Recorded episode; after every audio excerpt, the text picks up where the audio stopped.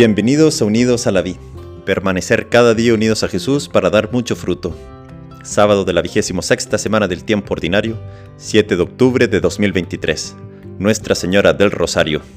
Evangelio de nuestro Señor Jesucristo según San Lucas, capítulo 1, versículos 26 a 38.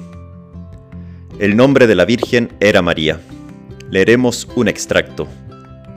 El ángel entró en su casa y la saludó diciendo, Alégrate llena de gracia, el Señor está contigo.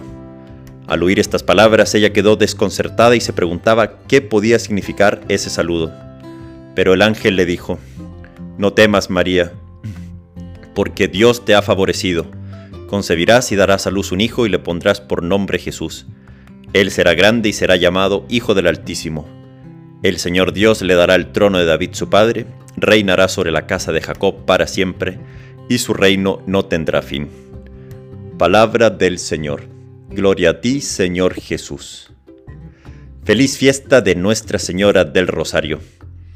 Hoy también nosotros saludamos a María como lo hizo el ángel, con un Dios te salve María. Llena eres de gracia, el Señor está contigo. Yo no sé cuántos conocen el rezo del rosario, o si alguna vez incluso conociéndolo, lo han rezado. Es una maravilla de oración cristiana. Es un acercarse a Jesús y a su vida a través de María, a través de la repetición del Ave María del Dios te salve. Si no lo han rezado o no saben cómo rezarlo, les invito a buscar alguna explicación o video en internet.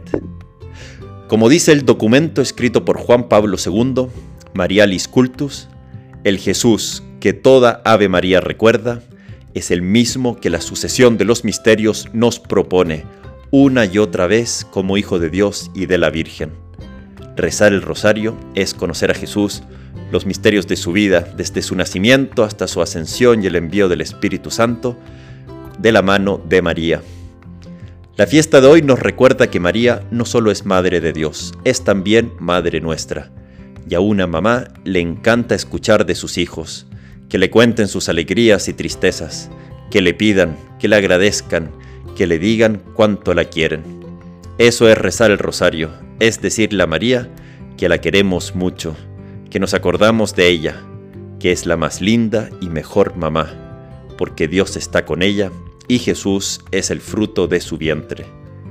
La fiesta cae hoy, 7 de octubre, ya que un 7 de octubre de 1571 Occidente fue liberado de la amenaza turca por la victoria de Lepanto, que se atribuyó a la recitación del rosario.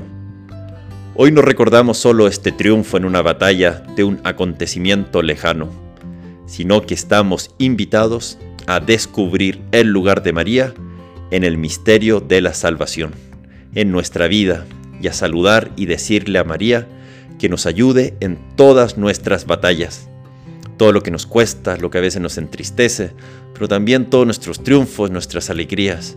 Pongámoslos ahí en el rezo del rosario, esa recitación constante del Ave María, como un pulso de un corazón que en cada pulso dice, te quiero mamá. Seamos más como Jesús a través de María, ella que lo formó en su vientre, también nosotros podemos ser formados por ella como Jesús. Santa María, Madre de Dios, ruega por nosotros pecadores, ahora y en la hora de nuestra muerte. Amén. Que Dios te bendiga.